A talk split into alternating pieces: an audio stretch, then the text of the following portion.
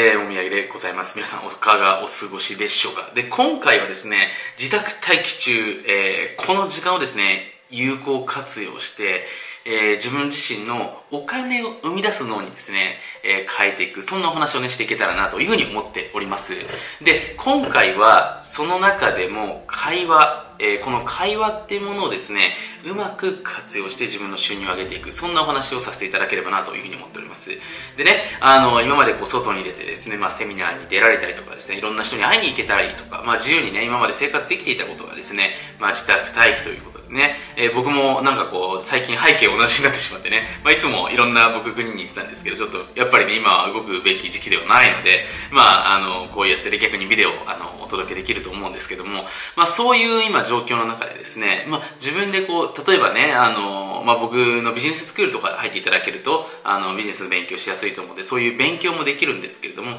その一方で、要は自分が積極的に勉強していく時間っていうのはもちろんすごく重要になってくると思うんですけれども、それ以外の家族との会話このリラクゼーション的な時間をですねうまく収入アップに持っていった方がいいんじゃないかなというふうに僕自身は思っているんですね。で正直な話をすると僕あの、まあ、結婚したのがですね2014年かな。で今2020、まあ、このビデオ撮ってる時2020なんですけれども僕2010年に起業してね、まあ、大体45年後ぐらいに妻と出会って、えー、まあ、その最初の要は僕の2010年から、え14年の間の僕の収入の伸びと14年から2020年の収入の伸びってもうはるかに後半期の方が大幅に上がっているんですね。で、まあ、具体的なね、あの、収入とかちょっと話すのはちょっとやらしいので、えー、ここでは割愛させていただくんですけれども、それだけ要はその家族の時間、普通でだから考えていただくと分かると思うんですけど、家族との時間が増えれば増えるほど、なんか収入が下がっていくというかね、物理的な時間が減るので、要は下がっていくのは、なんとなくなね、こう、イメージとして皆さんお持ちだと思うんですけど、実際僕は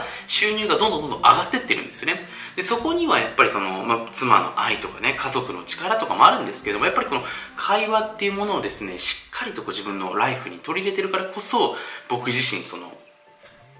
自分のあのまあ、収入っていうのをどんどんどんどん上げていくことができてるんじゃないかなというふうに思っております。で要は今は今までの時代っていうのはですね家は家外は外っていう感じですね切り分けて、えー、まあ考えていた方が多いと思うんですけども結局収入を上げていくような時代になってきた時に大事になってくるのは自分で、えー、収入を生み出せるような考えをですね24時間の中でどれだけしているかっていうことがですね結果的にそれが自分の収入アップにつながっていくわけですよね。で勉強している時間あ時間はもちろん大事です。でも家族と話している時に例えば今までねテレビでああかコロナ大変だよねとかって話をしていることももまあなしじゃないと思うんですけど、そういう時間をですね、ねえねえねえねえ、この後どういう風にやっていくどういう今家に物があるかなじゃあちょっとこれメルカリで言ってみようかなあれメルカリで言ってみようかなで、ここでお金できたらさ、えコロナ終わったらこういうところ行かないみたいなね、そういう積極的な、えー、まあ、建設的な会話がすることができたら、もっともっと家族でいる時間がですね、もちろん楽しいですよ。会話を楽しくしながら未来を作っていく。こんな循環ができるんじゃないかなというふうに思っているんですよね。なので僕自身はね、本当にまあこの、まあ、自粛中というかですね、まあ、自宅待機中だからこそ、まあ、家族とがっつり話す、まあ、がっつりって言うとねなんか怖い感じしますけども楽しく話して、え未来をね最高にしていこうじゃないかと、まあ、そういう提案をしているわけですよね。でもちろん各々のスキルを磨くことも大事です。でそれとは別にやっぱり家族と楽しく過ごす時間をしつつそこから未来に飛ばしていくっていう、ね、時間をぜひね、えー、このビデオを見てくださってる方にもシェアしてあ過ごしていただきたいなというふうに思っております。でそんなわけですね今日も、えー、え特別ということでですね僕が、まあ、実際に妻とねどういう会話をしているのかってことですね、まあ、この建設的な、えー、会話っていうものがですね、えーまあ、僕からすると建設的でこれビデオ見てくださってる方がどう思うかわかんないですけども、まあ、それをしていますのでそれちょっとぜひ、ね、参考にしていただいてあこういう会話してんだなとかね、えー、分かるとイメージが膨らむと自分もそういう話をね触れるようになりますのでまず話を振るところからですね全て。全てはいきなりね、えー、こんにちはこんにちはこんにちはとね、えー、いうところから入るんですけどもそこはやっぱりその何についてどう思うとか今実は俺最近こういうふうに思っててさみたいな。その話の切り出し方っていうのも非常に重要だと思いますのでその振り方とかもですねぜひ、えーまあ、僕の参考になればですね、えー、パクっていただければなというふうに思っております。でね今回もあのちょっと恥ずかしいんですけども妻にもね特別に出てもらっていますのでもしね、えー、聞いていてよかったりとかまあこういう部分がね逆に面白かったとかあればコメントの方いただければなというふうに思っております。それでは。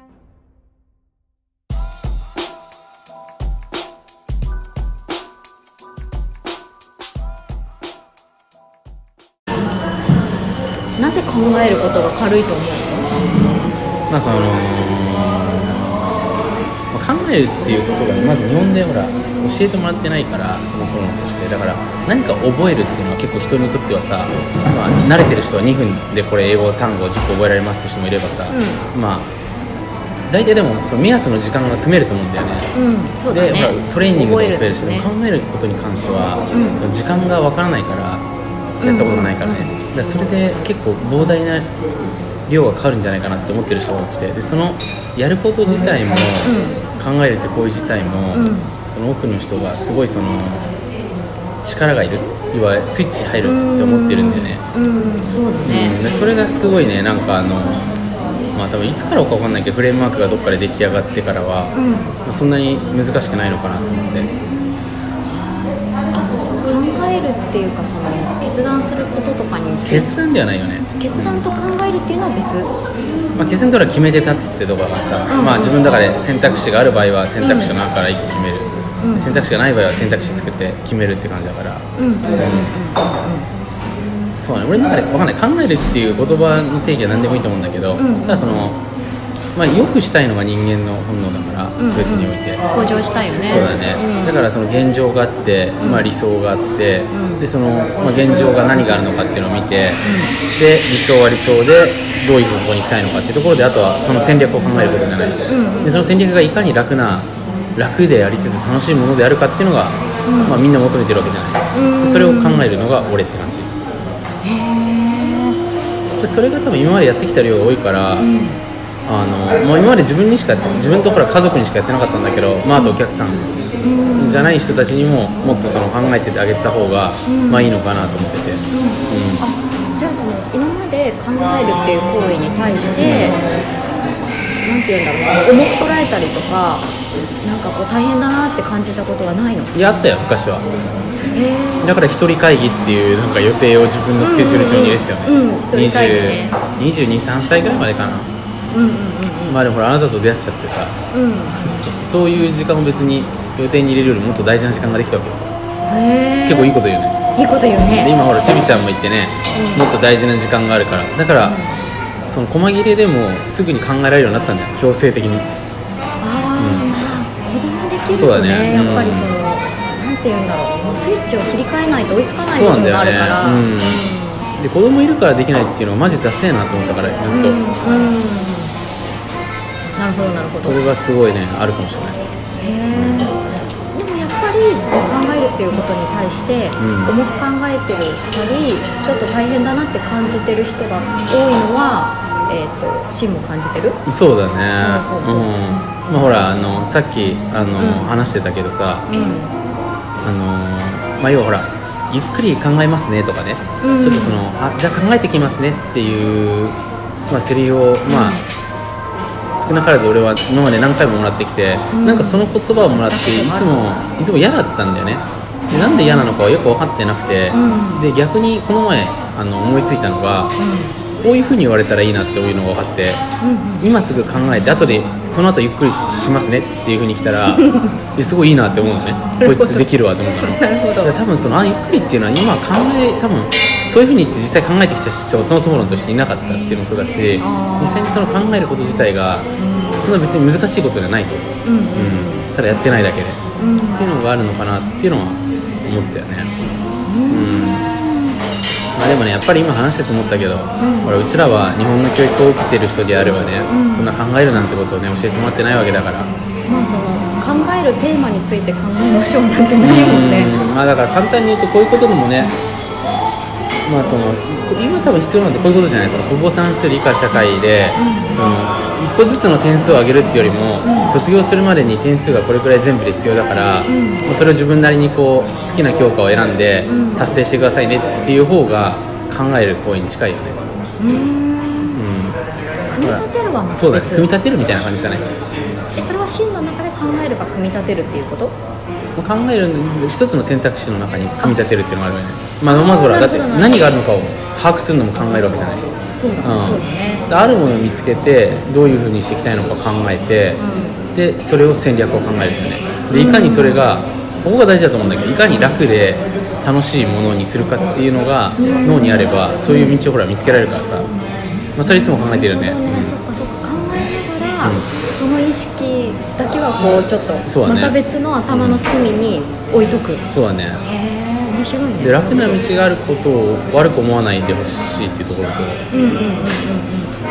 あその言葉ちょっと救われるかも、うん。うん。まあ、その楽、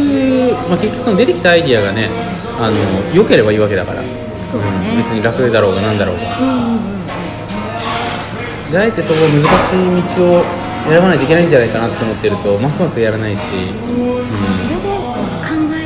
もさらにこうそうだね。後でゆっくり考えますねっていう言葉が出てくるかもしれないね。そういうことわけですよ。さすがインタビュアー。ちょっと今話を聞いてて思ったんだけれども なんかその考えるっていうのと、こう頑張らなければいけないっていうのとそうだね。大変な道があるっていうのうだね。楽じゃいけないっていうのと、うん。いろいろ混在してるそういうことだかもしれないね。そういうことだね。うん。それが多分真の中では割とクリアそういうことだね。なんだろうね。そういうことだね。うん